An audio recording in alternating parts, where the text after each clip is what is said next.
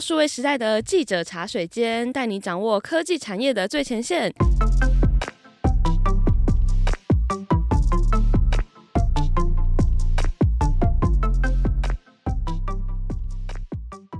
我是数位时代的编辑钱钱，在我们记者茶水间这个新节目里呢，我们每一集都会邀请一位数位时代的线上记者来跟我们一起喝杯茶，聊聊第一手的采访私房话。那我们今天呢，邀请到的是在数位时代中主跑电商还有零售的记者以华。Hello，大家好，我是以华。那以华今天呢，其实我想应该不是来跟我们喝杯茶，是要来喝一杯咖啡的。因为我们今天呢要谈的企业呢，是大家都非常熟悉，在大街小巷都可以看到的路易莎。那路易莎呢，在今年初，我其实做了一个我自己觉得很跨界，然后也很破格的事情，就是他们开了一间健身房。在这个开幕记者会当天，以华有到现场去采访嘛？那可以跟我们分享一下当天的状况。路易莎在今年初的时候推出了一个新的健身房品牌，叫做 Self Room。那它在松山火车站附近，City Link 松山二号店里面。那那个地点其实原本就是鸟屋书店，可以使用的面积是三百七十平左右，哦、其实是对蛮大的空间。嗯、那有这样子的新品牌，其实跟就是黄明贤董事长在近年的兴趣有关系。他先前在呃记者会上面就有分享，他其实四年前开始健身。所以说，他也从大概一百公斤左右瘦到现在七十公斤，他减肥了三十公斤哦，效果卓越。是，那他在过去一段时间，其实他在路易莎的总公司里面就有一个一百平左右的健身空间。然后他有提到说，他的员工跟他开会的时候，就是他就会一边健身，然后一边跟大家讲话。你说他在会议室里面，就比如说边举着哑铃，然后跟大家讲话这样。是，是，那他觉得自己受到健身的影响很大。那呃，过去四年来，他的健身经经验，其实也就是他观察整体健身市场的时间，到了现在有了这个新视野，这样子。哎，有听说就是小道消息有说他在那个记者会现场，是不是有亲自示范用那些健身器材？是是是对，画面精彩可期。对，黄董事长亲自示范健身器材，然后那就可以看到他手臂上的路易莎刺青，看得出来他对这两个件事情都他都非常的喜爱。他是一个很有个人特色的人 呢。是是是，就是我觉得其实他有这样子的新事业，跟路易莎本身的连锁咖啡本业没有那么大的关系，但是这也同样是一个非常展现就董事长个人风格的事情。就像是他当初创办路易莎的时候，其实也可以看得出来，他是从个人兴趣开始，然后。啊、像是之之后，他非常在意内容体验这件事情，也是黄董事长分享过。他在巡店的时候，发现他想要有一个角落可以坐着，然后观察现场所有的工作情况的时候，他发现也许有些店铺里面他没有这样子的空间。那他这样子自己个人的想法，其实也就奠定了路易莎之后的店铺设计啊、展店的方向。等于说，我觉得听起来他像是一个蛮亲力亲为的人，就他会自己去寻各个店铺，然后看说，哎，我假设今天作为一个客人的话，有什么可以呃让我觉得更好的体验，然后更好服务的地方。那回到这个健身房的话题，其实不不是只有设备哦，就是他们也有推出了像是。呃，健身的人很爱的生酮的甜点，或者是高蛋白饮品这些部分，对不对？是，就是呃，那个健身房它基本上就是一个健身房跟咖啡馆的一个结合，对，复合式的店铺。嗯、那在那个店铺里面，现在就有推出生酮甜点跟高蛋白饮料。那这些产品线其实是确定之后会是在全台门市推出的。那可是健身房本身未来展店的话，上次记者会的发表是在说。呃，还是得看这第一间的经营状况怎么样决定。嗯、但是目前大致上的想法会是希望能够选在住商混合区，像是、哦、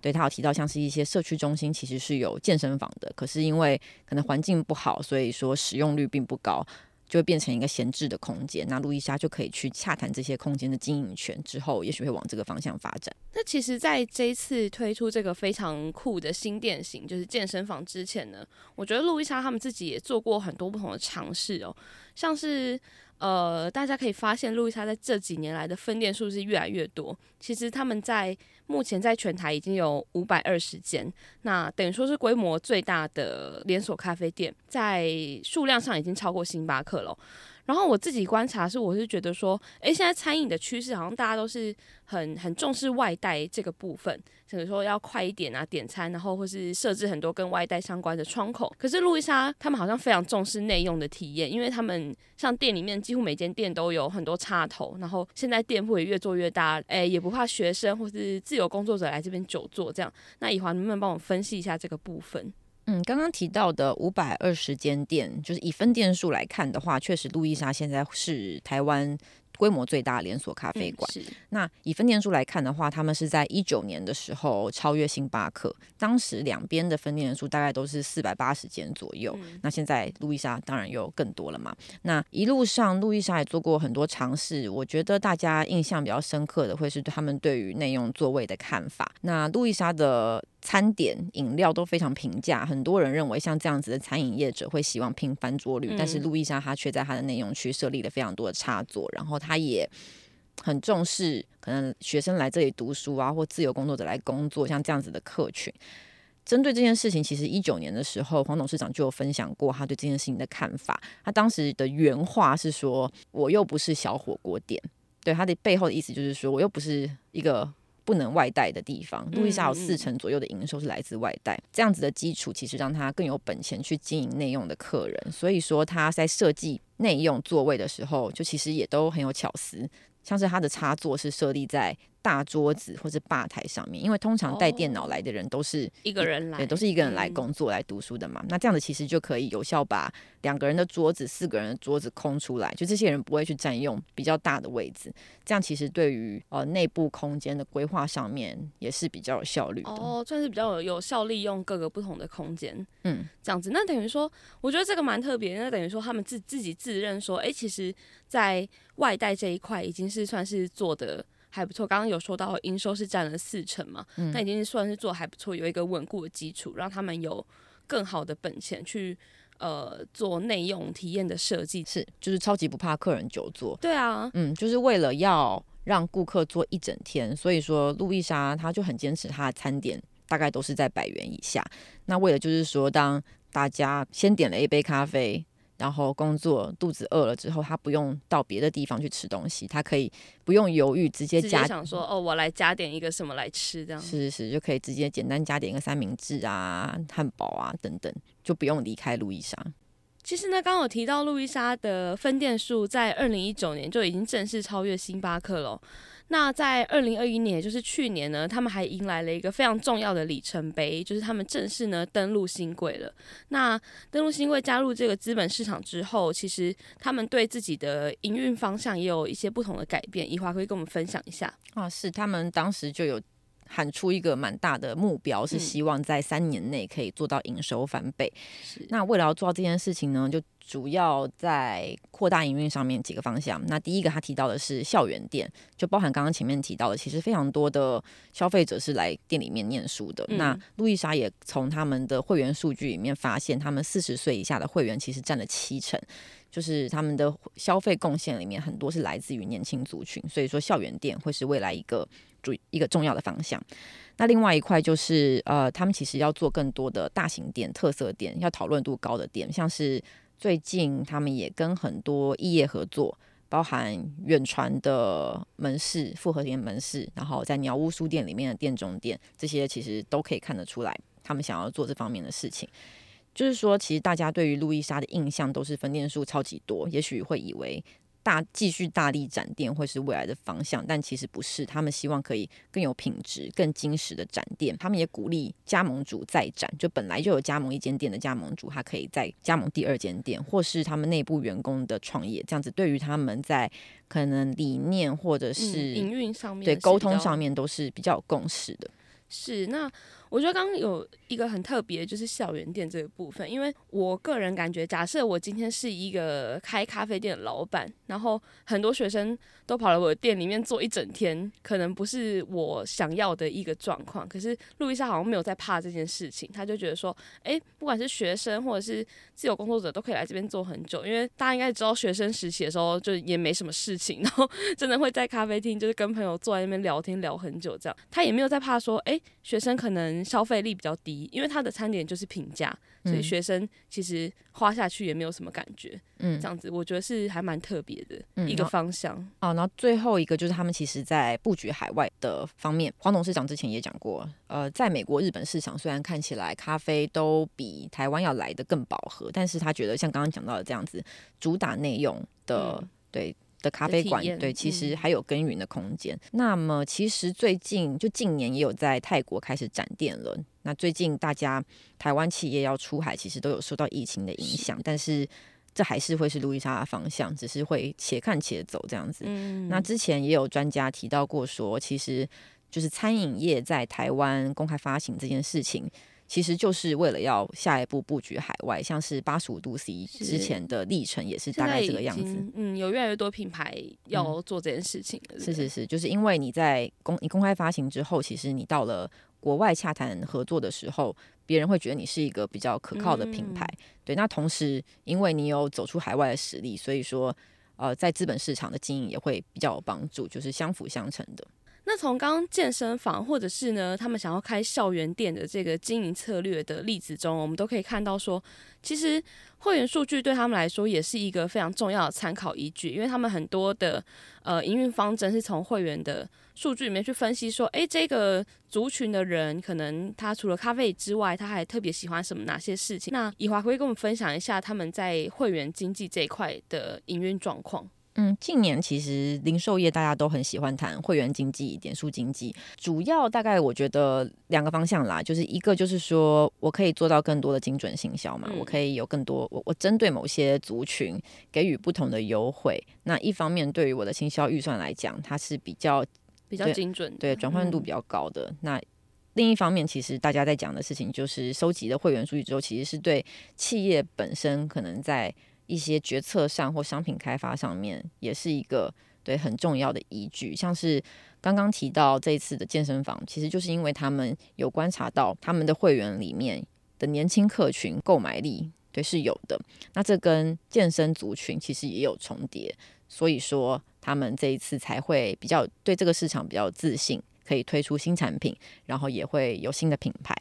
那刚刚讲到这些产品，未来也会慢慢推广到全门市，因为路易莎就是觉得看好年轻族群跟健身族群有高度的重叠嘛，所以这这边就可以看得出来，会员数据是他们商品开发决策的一个很重要的依据。那这件事情其实从二零一八年路易莎开始经营会员的初期，就有一些这样子的应用，像是一开始的时候，他们就观察到说，其实，在台南的消费者。很多密度很高，oh. 可是他们在台南却没有那么多店，所以说他们就在当时在台南就比较多开了几间，对对对，好像对一年开了二十间。哦，oh, 那等于是一个蛮重要的策略，因为要是他没有收集这些会员数据的话，其实他蛮难去想到说，哎，我在台南竟然还有有这么多的人，有这么多的会员，这么多喜欢路易莎的人，然后去展店，等于说。算是让这个展店的方针比较有效率，这样子。嗯，对。然后他们在一八年的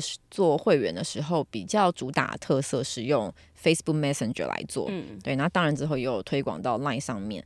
这就是呃，对早对那时候要经营数位会员的时候，大家就会有一些人会自己做 App，对，有一些人会在社群上面，他们选择的是在社群上面的这一、哦、这一路这样。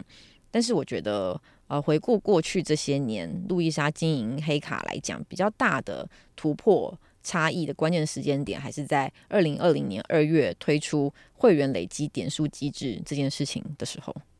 所以等于说，在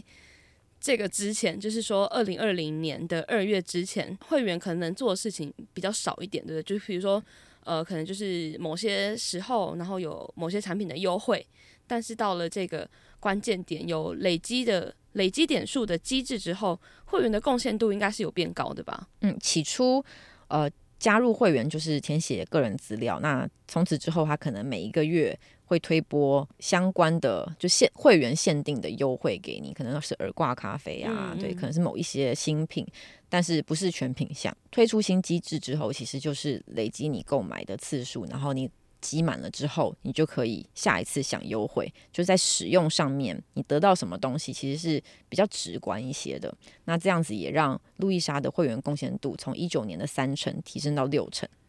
哦，那真的是。对于他们的经营是有很大的帮助的。那以华贵跟我们分享一下，其实黑卡他们现在也有很多不同的新功能上线了。嗯，对啊，现在在黑卡里面可以线上点餐，那这个线上点餐是包含桌边点餐，那你也可以预约外带这样子。那到了今年，黑卡其实也要持续的推出新功能，最新的就是咖啡特快车。那对，现在咖啡特快车有在部分的直营门市开始试营运，那未来也会对视状况慢慢推广这样子。那这个功能其实就是说，你是黑卡会员，你在黑卡系统里面购买指定的饮料的话，就可以优先出餐。目前主打是说三分钟之内你就可以拿到饮料。哦，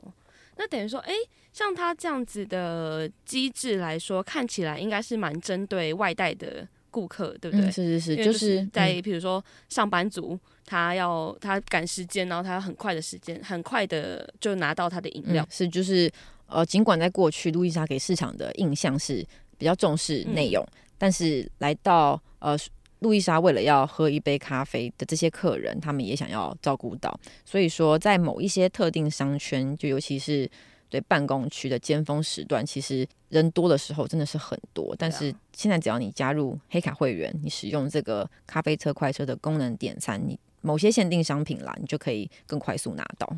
结论来看，我觉得路易莎他们现在大致上呢，内用的部分他们就是想要加强体验，然后有更多的特色点。然后外带的部分其实也靠着数位化，让它更加快速。等于说，他把他这两两大的客群。都有在用不同的经营方针，让他抓住这样。所以呢，我觉得大家有机会也可以观察一下自己家里附近的路易莎有没有一些比较特别的创新，或者是呢，如果你刚好就住在台北，你也可以去松山这边看看这个董事长精心设计的百平健身房哦。今天非常非常谢谢以华的分享。如果大家喜欢这一集的内容的话呢，欢迎追踪订阅数位时代的 Podcast、Line、Facebook 还有 IG，也可以呢在零售通路购买最新一期的数位时代杂志。那如果你还有任何好奇的主题，也可以留言告告诉我们。那我们下集再见喽，拜拜，拜拜。